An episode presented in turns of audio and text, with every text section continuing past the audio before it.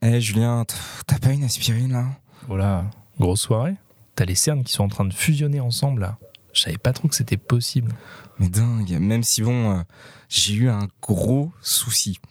Tu, vois le début de soirée là où les gens se connaissent pas encore trop et où chaque début de conversation passe par un petit moment euh, CV Eh mais... Ouais, ouais, ouais, ouais. Donc là, t'as un grand blond de 2 mètres, adorable, à côté de moi, qui commence à expliquer qu'il bosse pour euh, Médecins sans frontières, que c'est dur hein, quand même, il bosse 80 heures par semaine, mais bon, tu comprends le, le sourire d'un enfant Eh, et là, en face, une jeune femme, même pas 30 ans, qui a pris une année sabbatique après sa thèse à l'ENS pour aller donner de l'eau potable en Afrique du Sud. Mais attends, ils ont pas déjà de l'eau potable en Afrique du Sud? Ouais, bon, non, ça semblait sacrément con, mais autant te dire quand même que quand mon tour est arrivé, bah, j'ai paniqué. J'ai paniqué. Impossible de dire que j'étais bibliothécaire dans ces conditions, t'imagines, la loose Mais attends, nous aussi on a des sourires des enfants et euh, et il y a même de l'eau potable dans les toilettes. hein. Ouais, peut-être pas là, copain. Donc ouais, panique.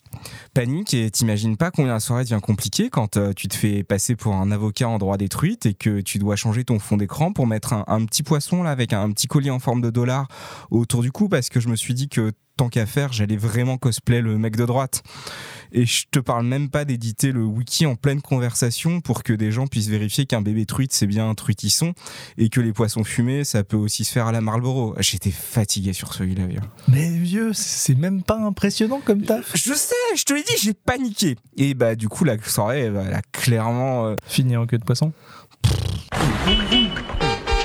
En voiture, tout le monde J'espère qu'on fera un voyage tranquille. Disons-le clairement, aujourd'hui on va se faire du mal et se poser la question qui fâche. Pourquoi tout le monde s'en fout? Des bibliothèques et un peu des bibliothécaires aussi que ce soit nos conditions de travail et de salaire qui reflètent assez aisément le peu de cas fait des métiers passion euh, et de la culture en général, notre image tellement poussiéreuse que j'en viens à prononcer le mot truitisson, ou qu'il s'agisse de notre représentation en général dans les médias, ou encore du fait qu'apparemment, même une truite pourrait devenir notre ministre de tutelle si elle répond à quelques critères, comme par exemple une inculpation pour corruption.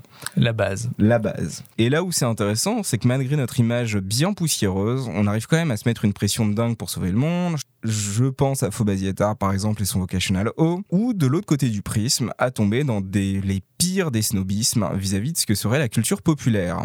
Bref, à s'époumoner au milieu du silence des gens qui s'en foutent. Hmm, ouais, en fait, tu vas rendre l'aspirine et je vais plutôt te filer un Prozac. Ah, je veux bien, mais du coup, pourquoi est-ce qu'on s'en fout? Au juste Deux connards dans un bibliobus. Un des premiers angles, c'est bah, le sexisme, tout simplement. Plus un métier est féminin, moins il est considéré et rémunéré. Une illustration de ce phénomène par l'absurde, l'article du Times, As Women Take Over a Male-Dominated Field, The Pay Drops, qu'on va pouvoir traduire aisément. Dès que des femmes rejoignent un milieu professionnel majoritairement masculin, les salaires baissent. Ce qui, je trouve, Étonnant, non quand même non seulement très étonnant, mais une manière de prouver assez, assez vivace, assez sarcastique qu'il y a quand même quelques différenciations de salaire. Toujours est-il que ça va se retrouver dans l'écrasante majorité des métiers dits féminins, ou en tout cas des métiers dont le plus gros de la base est fait de femmes, à savoir une très faible considération. Par exemple, Julien, Ouais. est-ce que tu peux m'imaginer ton métier là de, de rêve de gosse? Un métier stylé de rêve de gosse euh, Archéologue. Ouais, ouais. Vieux. Tolbiac, hein Bah oui. L'amphienne, hein Bah oui. Ouais. Bien sûr, évidemment, évidemment. Ouais, toi, mais le problème, attends, on en ferait essayer de consulter dans ce cas plutôt des sociologues et pas des enfants du CDI. Sans vouloir sous-entendre quoi que ce soit. J'assume. Non, je suis désolé. Les forts métiers à capital comme ça, symbolique, c'est pas forcément archéologue. Policier. Ça va être policier, ça va être médecin, ça va être avocat, juge. Tous les métiers où t'imagines déjà le juge dans sa petite, euh, pas redingote, mais c'est quoi leur cosplay déjà, le nom de leur truc? Ils ont des toges, Ils ont des des robes. des robes, ouais, dans sa robe de magistrat. Bref, toujours est-il que tous ces métiers-là sont quand même pas ceux qu'on imagine les plus féminins. De l'autre côté du spectre, si on y va et qu'on va chercher en effet les métiers dits féminins, on va être dans l'intégralité des métiers dits du care en général, que ce soit tous les métiers qui vont de la garde d'enfants aux soins pour les personnes âgées et ainsi de suite et ainsi de suite. Tous ces métiers où en fait la question du salaire se pose, mais pas trop parce que l'enjeu c'est quand même de d'aider les gens, non? Oui, et puis dès qu'on parle salaire, c'est un peu obscène, quoi. C'est un peu Ouais. vulgaire. Est-ce que tu peux vraiment parler de salaire alors que tu es en train d'aider euh, mamie, tu vois, dans une maison de retraite? Bah franchement, euh, tu le fais pas, tu fais pas ça pour l'argent, quoi. Bah non, tu fais pas ça pour l'argent. pas, hein, parce que c'est c'est pas un bon plan, je crois. Ouais. Alors après, ceci étant, que tous les bibliothécaires là qui nous écoutent parce que vous avez voulu faire ce taf pour le blé, euh, lèvent la main. Que tous ceux qui ont fait ce taf pour l'argent, lèvent la main. Pardon. Ouais, non, non. Ouais, je, je suis désolé. Je suis désolé. Et il y a plusieurs formes de rémunération. Il y a la thune, mais après tu peux le faire aussi parce que tu veux une place au chaud, une place qui se périme pas trop vite et euh, une place de titulaire dans la fonction publique. Aujourd'hui, ça vend plus trop du rêve, mais, euh, mais il y a quelques années, c'était encore un truc assez précieux, quoi. Et moi, ça m'a vachement surpris là quand euh, j'ai dû faire l'épreuve que font tous ces gens qui doivent un jour interagir avec un banquier et qui pensent, tu sais, avoir le sésame, la fameuse pépite dorée de Ah, mon pote, ouais. je, ouais, ok, mon salaire, euh, il est plutôt autour de 1007, mais, avec un an d'expérience certes, mais je suis fonctionnaire. Et là, j'imagine vraiment, tu sais, la personne, vraiment, oh non, il a déclenché sa carte piège. Je vais devoir lui donner ce prêt de manière inconditionnelle, car il est...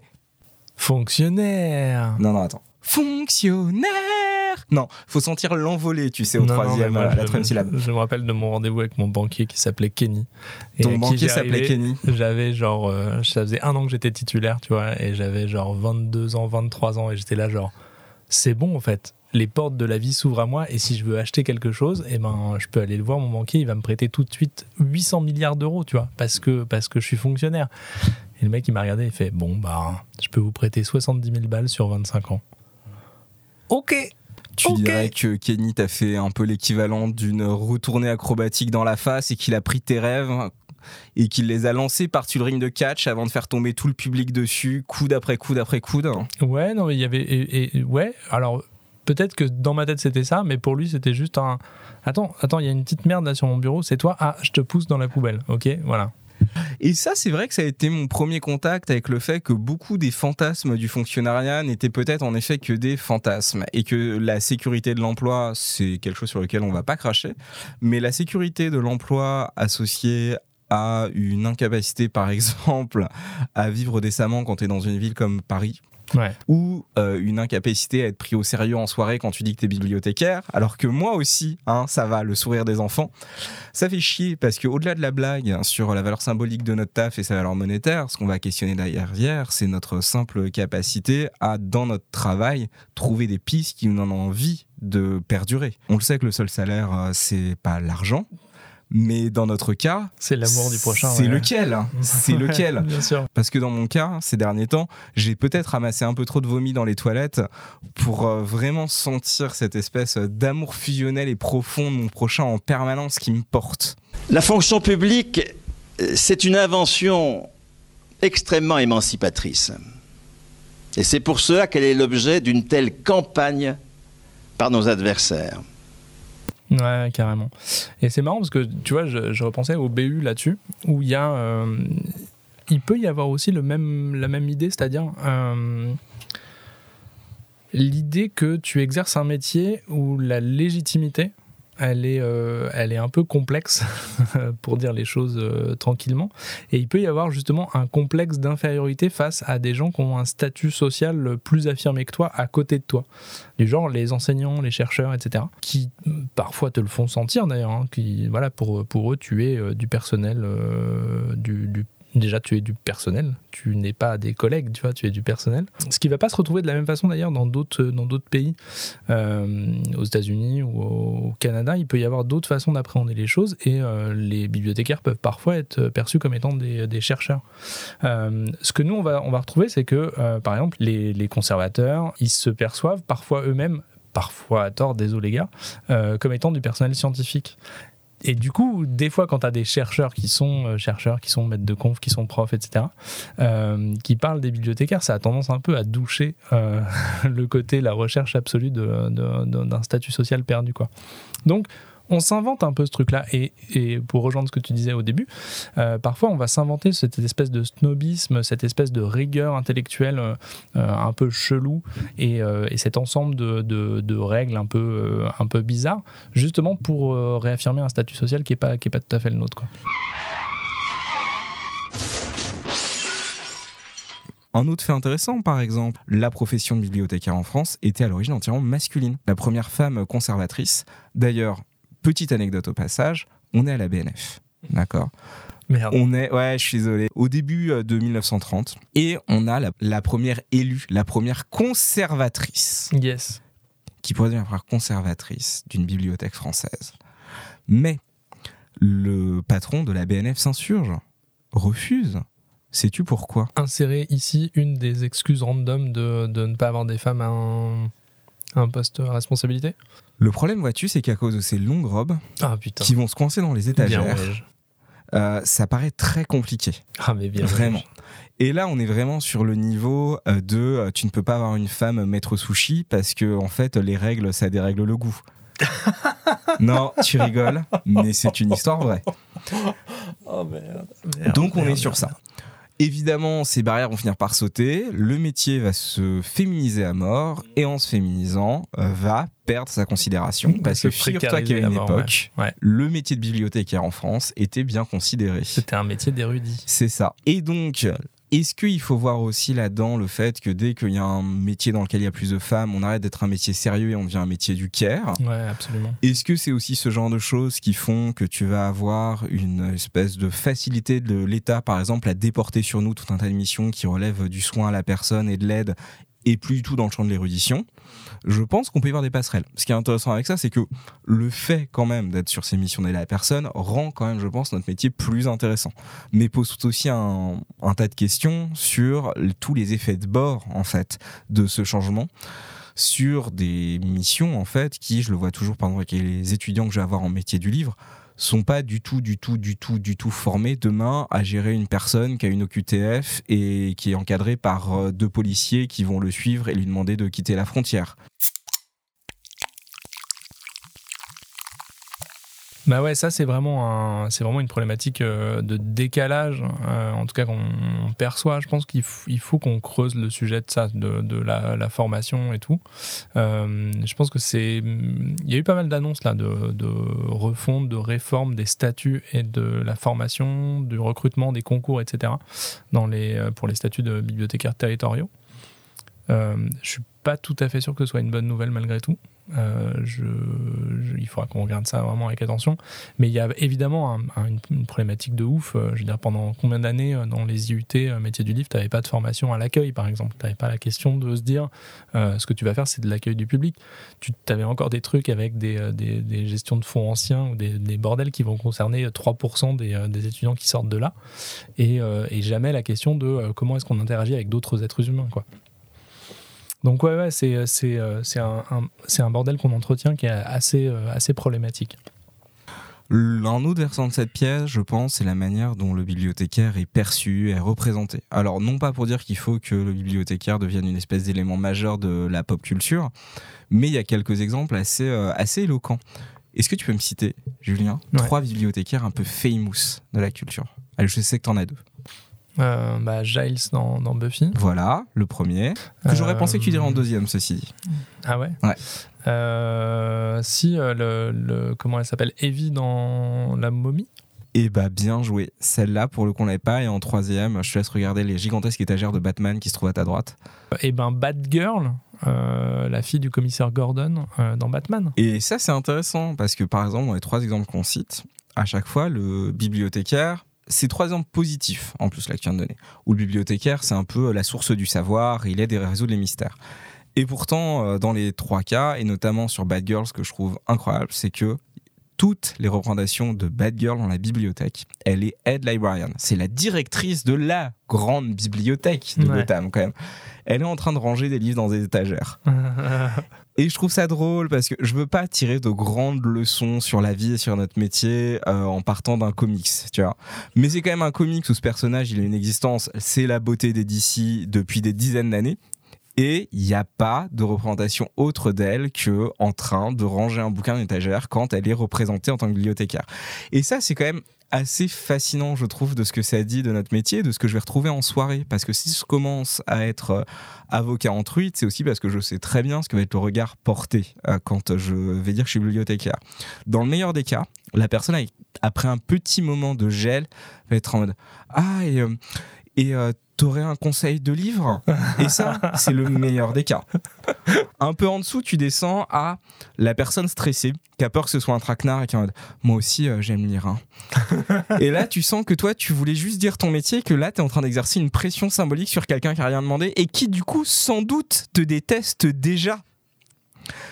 Si tu descends encore en dessous d'un cran, tu vas voir le, le fameux euh, Ah, euh, attends, tiens, je reviens, je vais devoir aller prendre un verre là-bas. Qui te fait te demander si, en disant que tu étais bibliothécaire, tu viens peut-être de faire croire à cette personne que c'était la tentative de drague la plus cringe au monde, ou que si la tentative de drague la plus cringe au monde est désormais sur le même palier que Bonjour, je suis bibliothécaire. Je suis bibliothécaire, c'est dur. hein. Et après, tu peux descendre tout en dessous dans le dernier du dernier du dernier des degrés, en mode Ah, c'est réconfortant du coup de classer des livres. J'ai euh, mon petit neveu, il aime beaucoup mettre les choses dans l'ordre aussi, et euh, du coup, je me suis dit que ça serait une bonne, euh, peut-être une bonne carrière pour lui parce que il aime beaucoup euh, l'alphabet, notamment. C'est pas mal comme interaction, j'a- j'adore. ouais. J'adore. Et ça, pour le coup, euh, comment est-ce qu'on peut, peut le voir comme euh, la simple méconnaissance de notre métier et En même temps, les gens ont le droit de ne pas savoir euh, ce qu'on fait concrètement? Ou est-ce qu'on peut aussi quand même le voir comme le fait qu'il y ait tellement peu de fréquentation en bibliothèque et tellement peu d'idées concrètes de ce qu'on fait et de ce qu'est une bibliothèque aujourd'hui que dire qu'on est bibliothécaire, c'est se prendre tout un faisceau de projections sur notre métier qui viennent du fait que personne ne rentre dans une bibliothèque. Ouais, là, je pense, je pense que tu cherches un peu, hein, tu, tu cherches un peu la putaclic, mais ok, ok. On, on peut Elle est acceptée Elle est acceptée. Elle est acceptée Elle est acceptée parce que euh, parce que j'ai plus le dernier les derniers chiffres d'inscription en tête, mais bon, 18, c'est- je crois. 18%, donc c'est quand même quand même pas trop la Suède, quoi. Euh, on a un peu de marge de progression.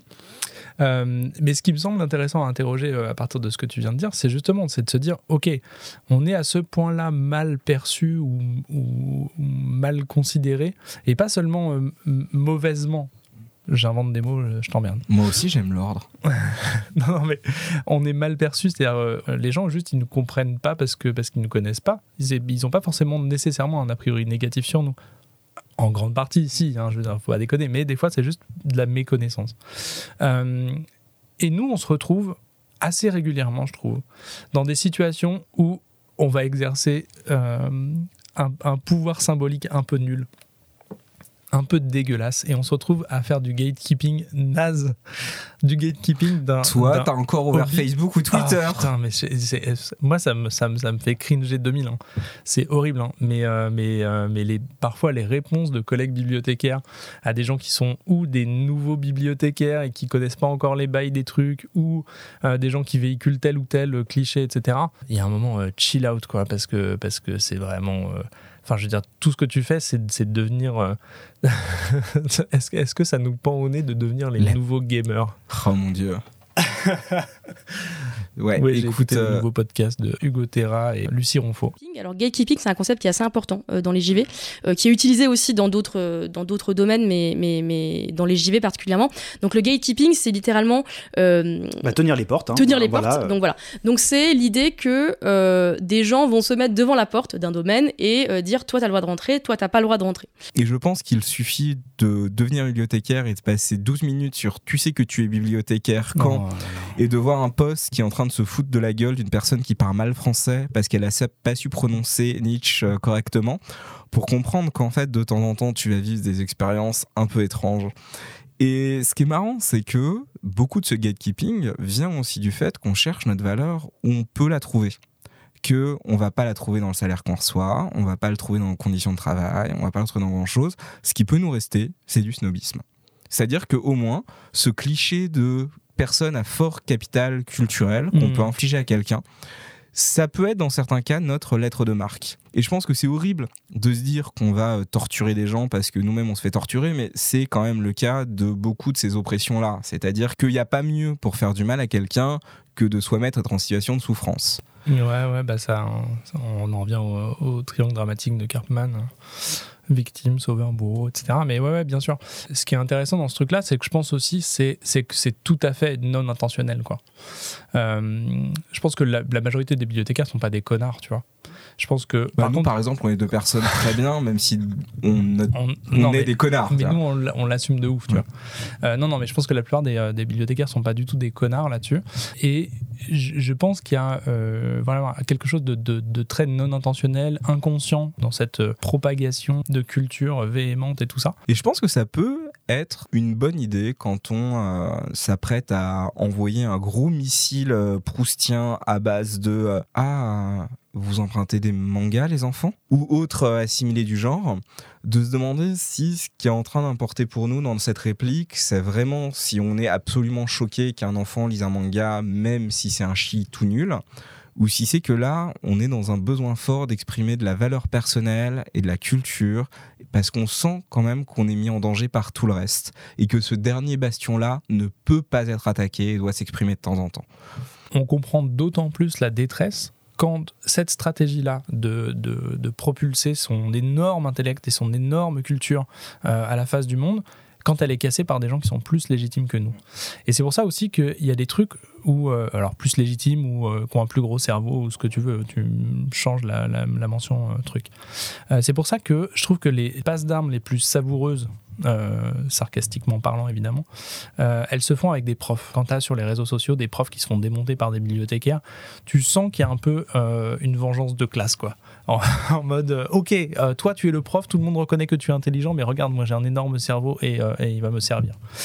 Et, à l'inverse aussi, quand on se fait remettre à sa place par des gens qui sont plus qualifiés, plus disciplinaires, plus machin, enfin, qui ont, plus ce capital-là que nous, et ben ça fait d'autant plus mal, quoi, parce qu'on y a investi quand même quelques, quelques noisettes dans ce, dans ce capital culturel.